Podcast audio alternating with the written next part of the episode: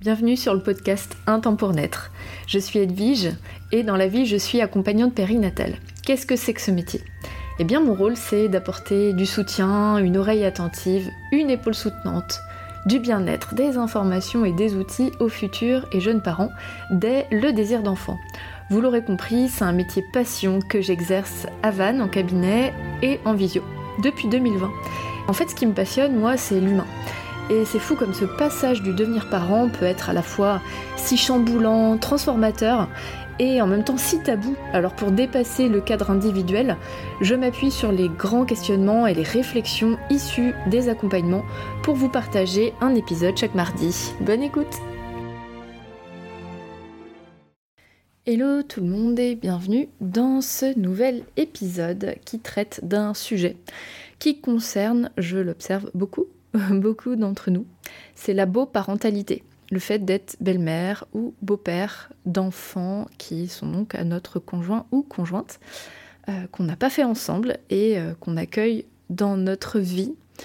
Euh, en même temps qu'on accueille la relation amoureuse, donc on prend le père ou la mère des enfants et, donc les enfants. Et j'avais envie de, parler de ce sujet, d'une parce que ça me concerne depuis un an, en ayant euh, ouvert euh, la, voie vers une, nouvelle relation amoureuse.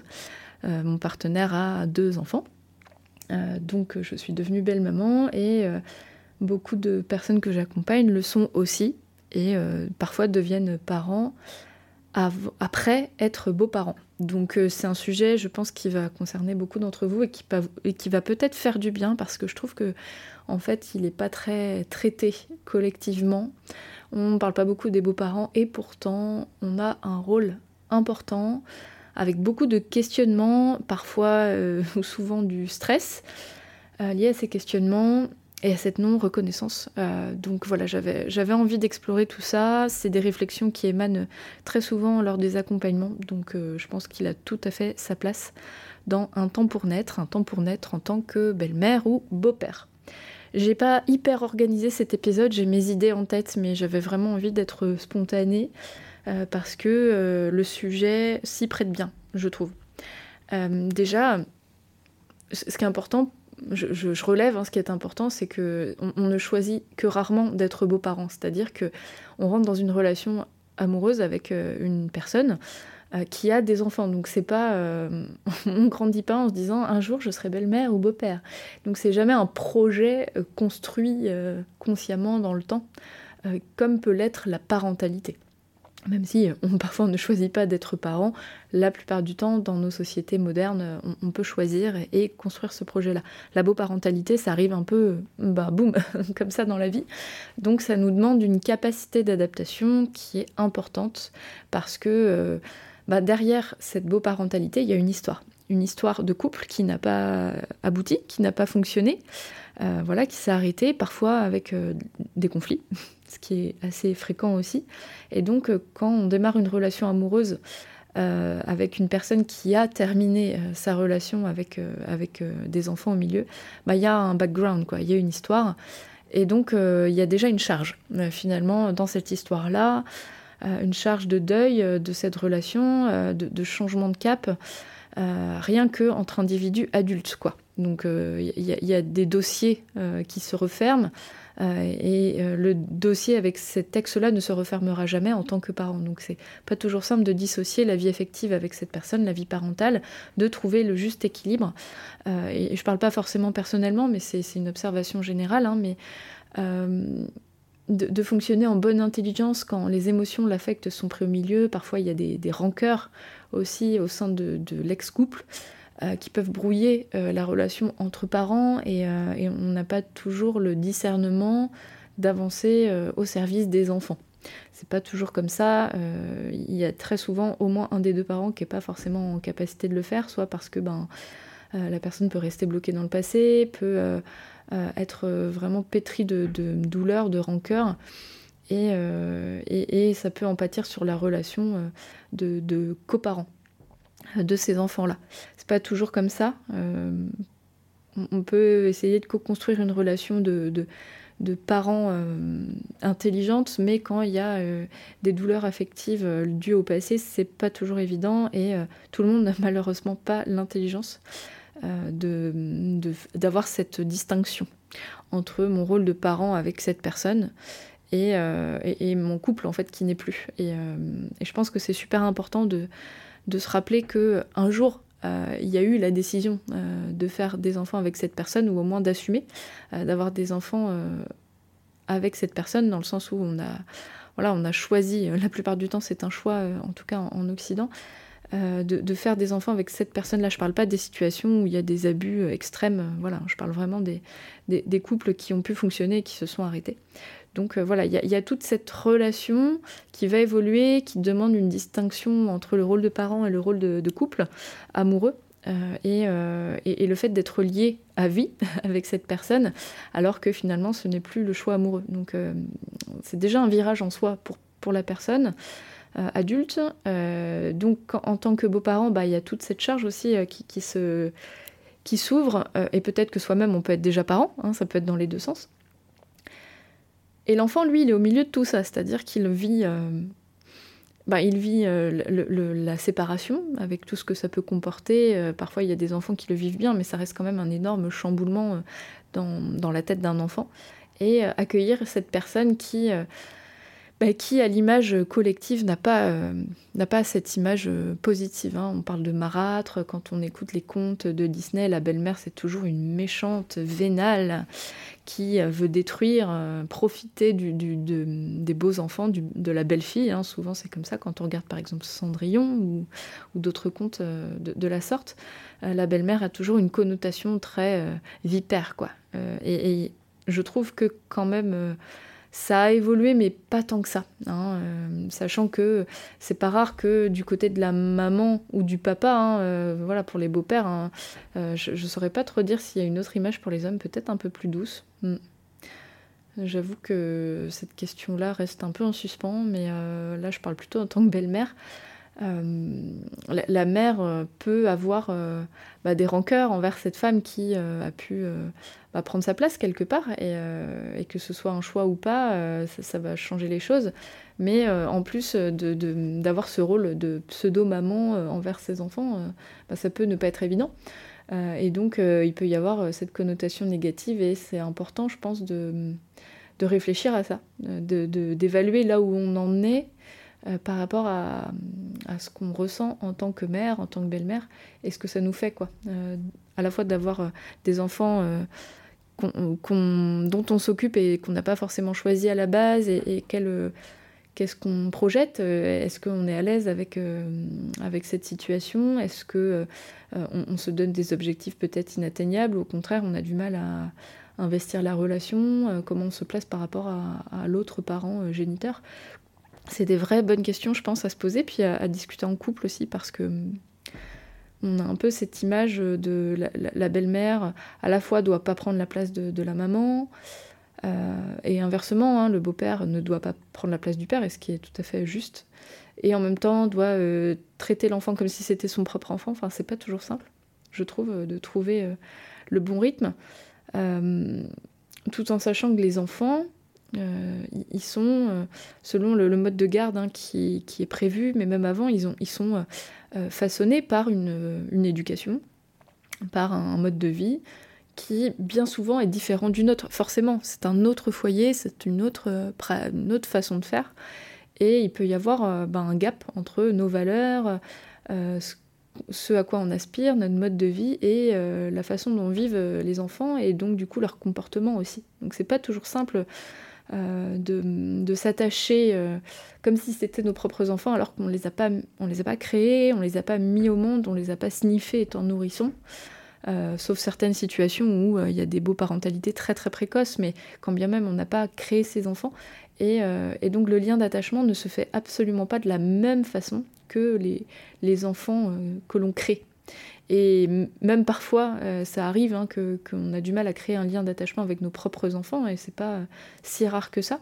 Euh, mais le lien va être quand même différent. Il n'y a, pas le lien charnel euh, qui peut y avoir avec des enfants que l'on fait. et ça, je pense que c'est vrai du côté des, des pères et aussi des mères. de tous les modèles parentaux finalement.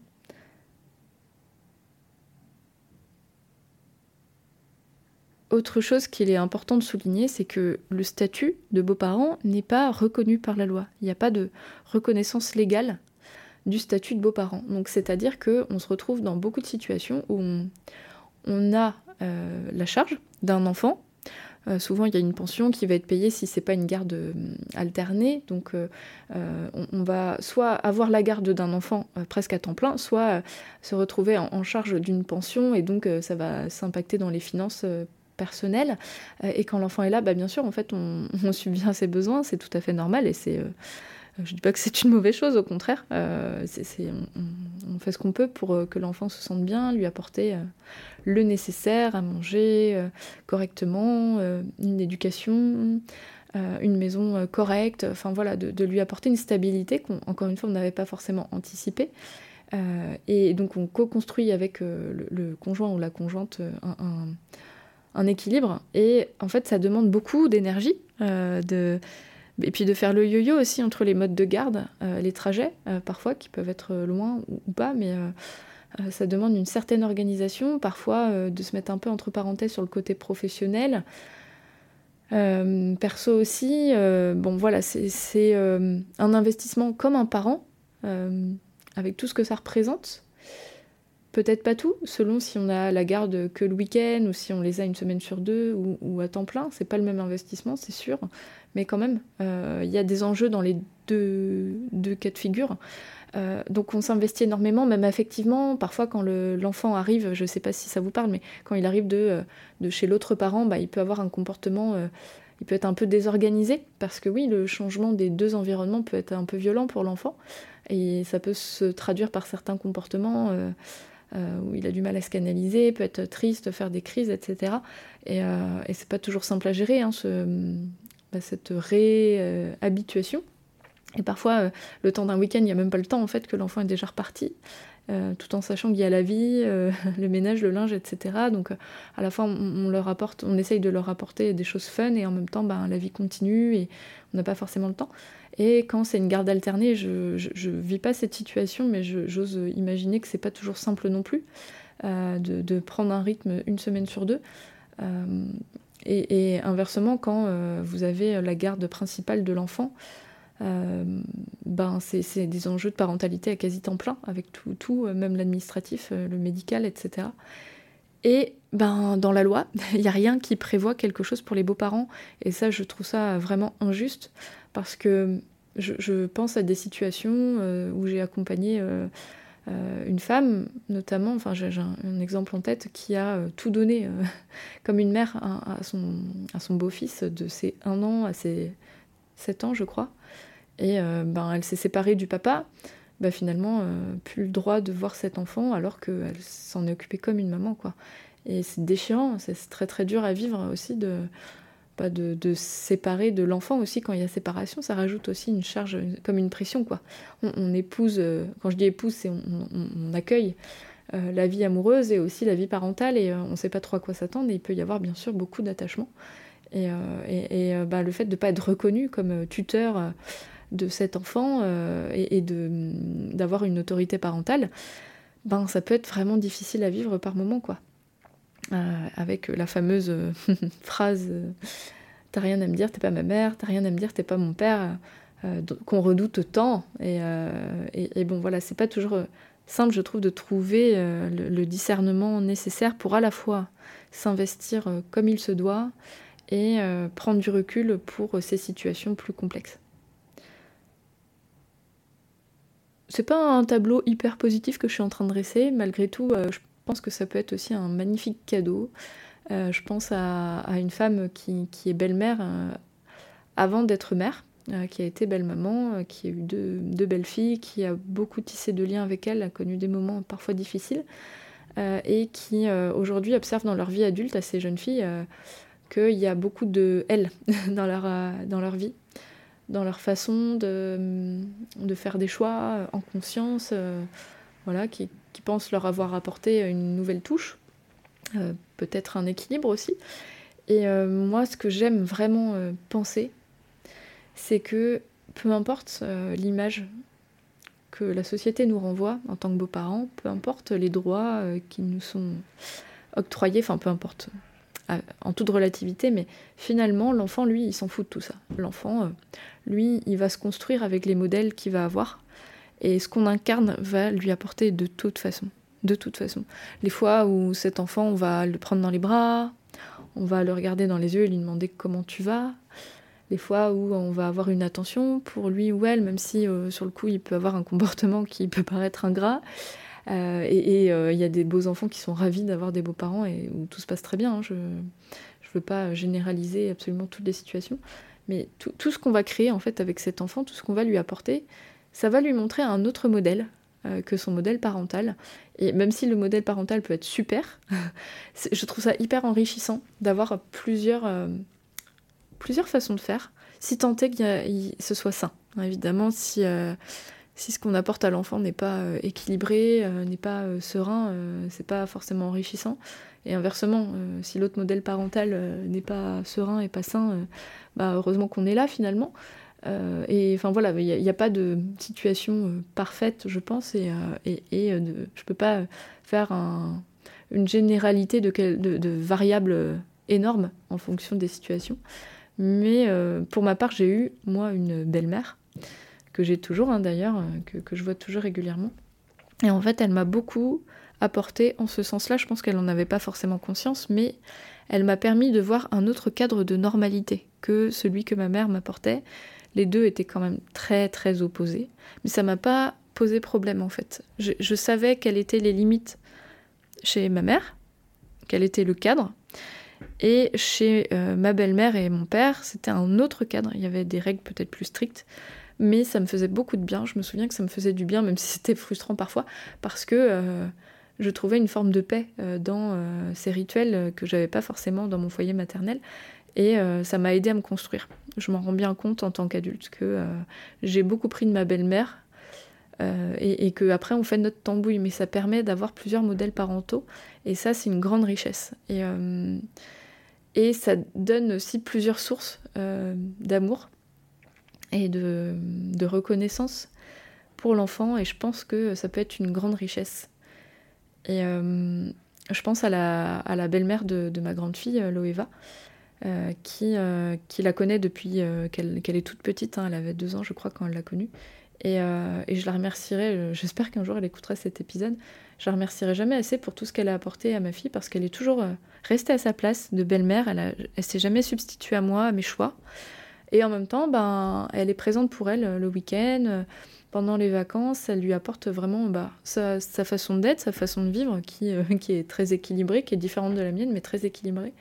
Et du coup, euh, ma fille qui a aujourd'hui 13 ans, euh, ben, elle est beaucoup attachée à elle. Moi, pour ma part, ça m'a jamais angoissé euh, de partager ce rôle de d'archétype maternel. Je parle d'archétype, c'est une figure.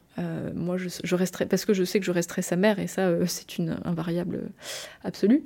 mais d'avoir une personne qui prend soin d'elle à, des moments où moi, je bah, m'occupe pas d'elle, parce que c'est comme ça quand on est séparés bah, finalement, euh, c'est hyper enrichissant. Euh, et, je trouve que euh, dans, notre culture aujourd'hui, dans notre ère, où on fait des enfants de façon très individualisée, très individuelle, très nucléaire, on n'a pas beaucoup de relais. Et finalement, quand on trouve une forme d'équilibre, qui n'est pas toujours parfait, mais ça permet aussi de, souffler un peu, parce que quand on a tout le temps les enfants, c'est pas toujours simple non plus. Donc si on, parvient à créer quelque chose d'équilibré, euh, bah, ça permet aussi de, pouvoir être tranquille dans le fait que mes enfants vont être bien traités euh, euh, et, de prendre du temps pour moi et, inversement finalement en tant que beau-parent de, de, pouvoir aussi se dire ok j'ai ma place auprès de cet enfant, mon enfant, cet enfant compte sur moi et en même temps il a déjà un parent donc de pas se mettre une pression incroyable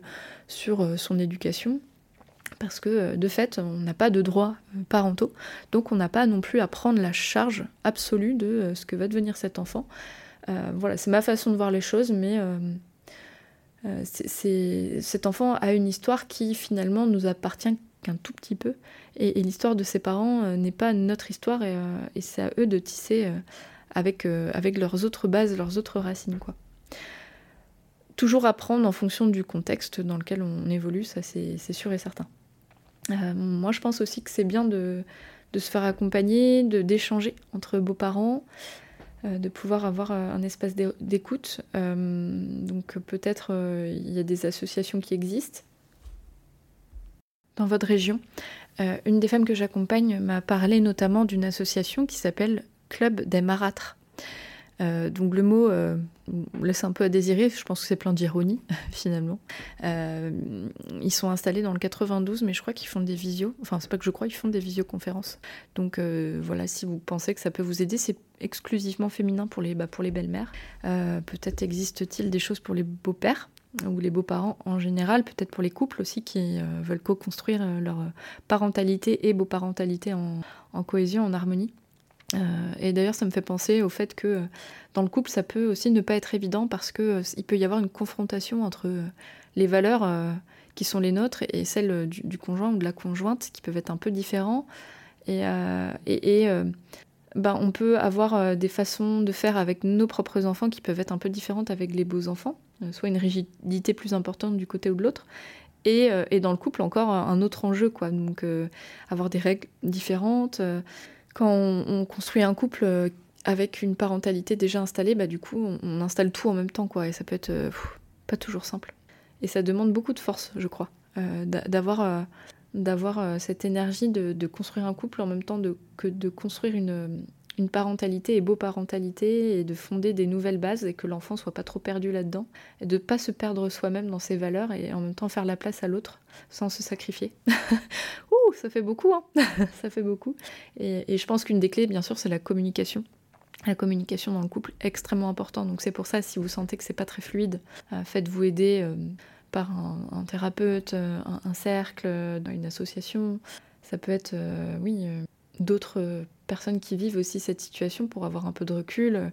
Bref, je ne pense pas que ce soit au cœur de ma pratique, ça vient dans les accompagnements, notamment quand euh, dans cette situation périnatale, on, a des enfants et qu'on a déjà des beaux enfants, bien sûr, bah, la place de ces personnes euh, dans notre vie va évoluer et comment ils deviennent grands demi-frères, grandes demi-sœurs, euh, comment on instaure un, rythme où on devient un parent égaux de cet enfant qui va naître.